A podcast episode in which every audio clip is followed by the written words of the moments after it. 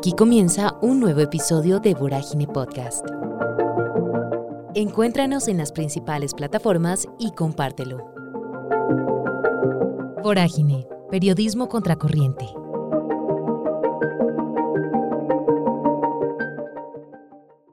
El debate sobre los impuestos a las bebidas azucaradas y a la comida chatarra se ha tomado varias veces los medios y el Congreso. Carolina Corcho, ministra de Salud, y José Antonio Ocampo de Hacienda anunciaron que en la reforma tributaria que el gobierno del presidente Gustavo Petro le presentó al Congreso se incluye el gravamen a estos productos. Ha sido una discusión que se ha dado en el país. Los impuestos a las bebidas azucaradas, además, de tener impactos favorables en la salud pública porque desincentiva el consumo de gaseosas y azúcares y disminuye las enfermedades crónicas no transmisibles, podría ser una fuente de recaudo para el sistema de salud.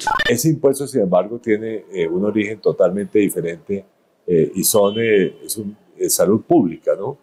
por eso, digamos, la ministra de Salud, que fue la que eh, propuso en gran medida estas, estas reformas, pero eso ha sido propuesto en los gobiernos anteriores también. Y, y siempre se ha muerto la propuesta. No, hasta ahora eh, ha fallado. Curiosamente me dijeron que creo que esta vez va a salir.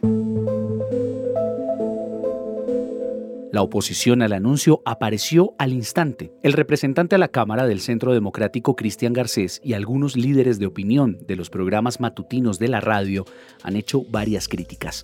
Escuchemos lo que dijeron el periodista Néstor Morales y los panelistas de Blue Radio.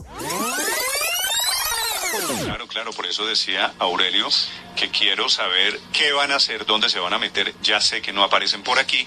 Los que hace un año exactamente estaban criticando ah, el IVA. En eso sí estoy de acuerdo. El, el IVA a los productos básicos de la canasta familiar, como si el salchichón ultraprocesado ¿no? Como si las papitas fritas, el como, como si la gaseosa no hiciera parte de la canasta familiar.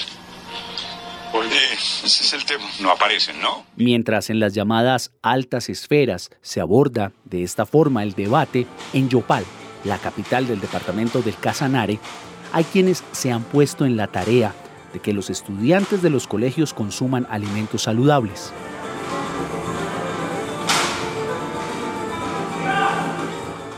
Mi nombre es Nubia Paro con Acevedo, soy la rectora de la institución educativa Santa Teresa del corregimiento de Punto Nuevo de Yopal, Casanare. El colegio que dirige Nubia tiene seis sedes.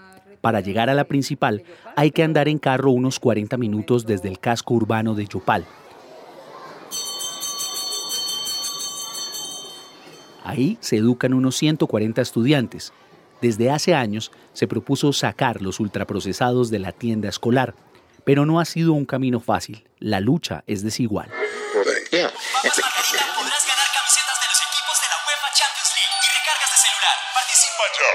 Bueno, pero ¿cuál es el problema con esos productos que han acompañado diferentes momentos de las vidas de los colombianos? ¿Qué es esa vaina de los ultraprocesados?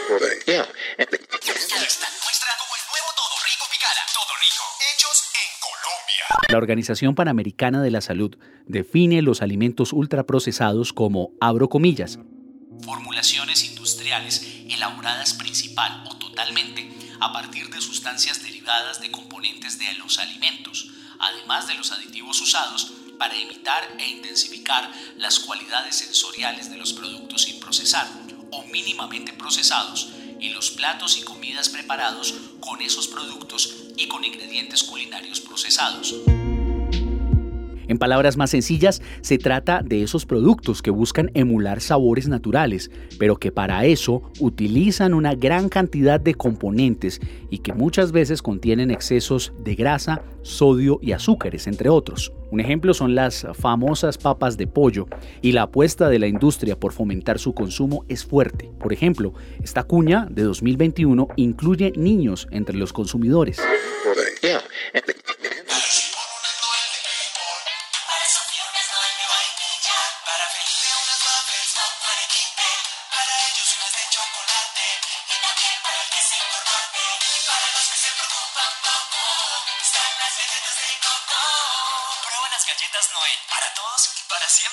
El consumo de ultraprocesados está asociado al desarrollo de enfermedades no transmisibles como la diabetes, la obesidad, patologías cardíacas, cáncer y otras.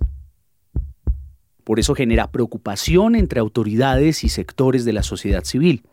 En América Latina y el Caribe, las ventas de estos productos aumentaron un 8.3% entre 2009 y 2014. Yadira Parra, referente de Seguridad Alimentaria y Nutricional de la Secretaría de Salud de Casanare, explica el panorama en el departamento. Tenemos la costumbre, o las familias tienen la costumbre, se ha vuelto muy de moda a los chicos. En las loncheras, por ejemplo, se ve mucho la comida chatarra, el paquete y algunas bebidas que las familias en general creen que son nutritivas, como por ejemplo la ponimalta, pero la ponimalta es una gaseosa. Entonces desde esas edades los niños llevan a sus, a sus colegios loncheras que no son saludables. Y asimismo en las familias también se ve mucho que se ha dejado de consumir frutas, verduras o de preparar jugos naturales y les, eh, les es más fácil de pronto comprar una gaseosa en la tienda eh, comer comida chatarra también eh, los fines de semana o en la noche. Con esas claridades, la rectora Anubia empezó a difundir la tarea de tener una tienda escolar sin gaseosas ni ultraprocesados. Pero eso no convencía a los administradores de la cooperativa porque la señora nos decía, las señoras que atendían la cooperativa nos decían, no, pero es que los niños solo compran gaseosa, ellos piden gaseosa, ellos piden dulces, ellos piden chicles, no sé qué, entonces nosotros les vendemos lo que ellos nos pidan. Pero la pandemia reforzó la voluntad de la rectora, a quien el aislamiento la hizo reflexionar sobre lo urgentes que son este tipo de medidas que protegen la salud de los niños y los adolescentes. Tras el retorno a la presencialidad, la rectora hizo escuelas de padres en las que les explicaba la importancia de una alimentación saludable. Yo les decía a ellos, bueno, pero si ustedes están en el campo, pues mándenle a sus hijos una lonchera más saludable. Ustedes tienen carne, ellos hacen una, se llama bastimento. Entonces la carne frita, carne seca frita, tajadas, torrejas, que es con harina de trigo y eso, incluso ya es hasta un producto de exportación, el bastimento llanero.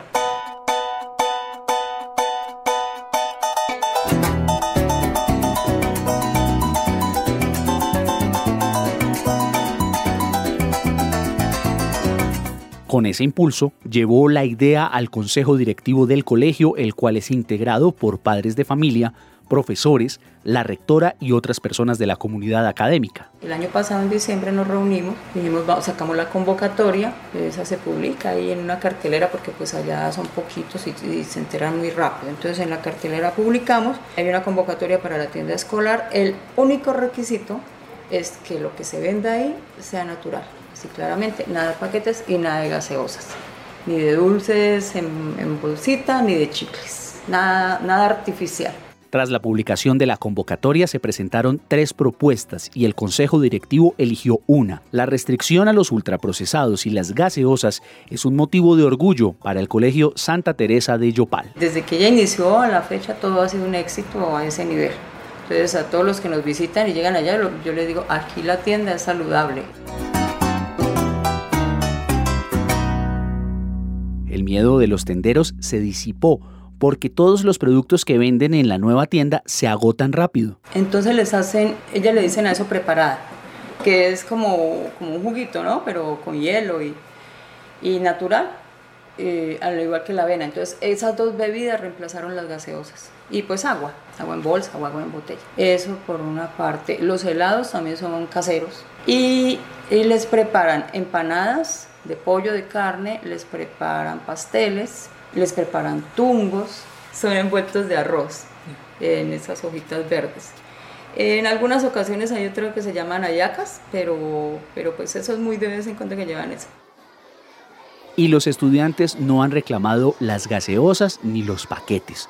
Por el contrario, se les ve felices con la nueva tienda escolar. Y huevos, huevos cocinados y es increíble como los chiquitos, sobre todo los de primaria, compran huevos y y eso es, esa es nuestra cooperativa, súper rica.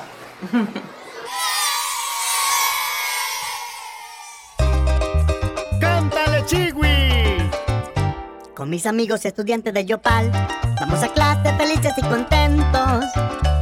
En el colegio nos brindan educación y con el PAE, y con el PAE. Delicioso alimento, nos dan frutas y verduras, carnecita por supuesto. La sana alimentación abre nuestro entendimiento. Por eso puedo decir, cantando los cuatro vientos, con la barriguita llena estudiamos muy contentos. Esa preocupación por la alimentación saludable de los estudiantes se ha extendido hasta la Secretaría de Educación del municipio, la cual está implementando una estrategia de educación nutricional por medio de una mascota llamada Chiwi. Para nuestros estudiantes son el mejor complemento.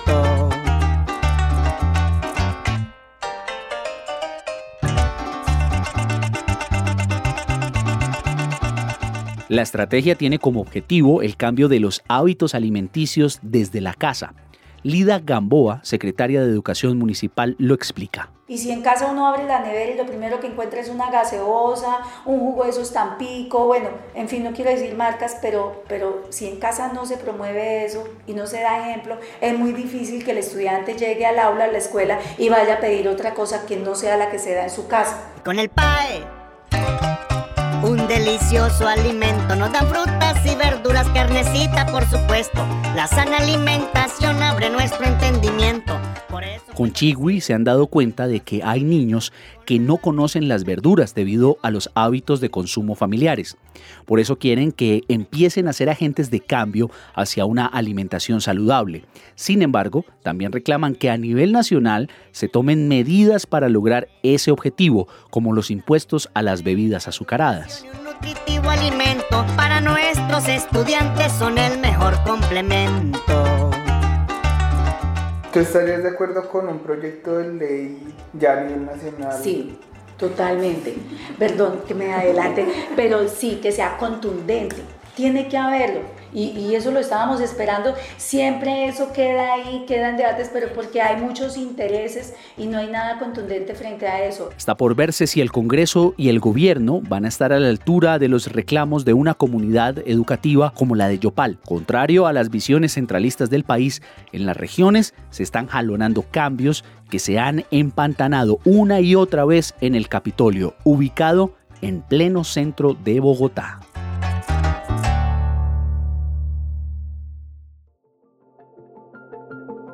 Para este episodio, la reportería y el guion los hizo Nicolás Sánchez Arevalo. La narración y el diseño sonoro estuvieron a cargo mío, Carlos Sanabria. Gracias por escuchar. Vorágine Podcast, Periodismo Contracorriente.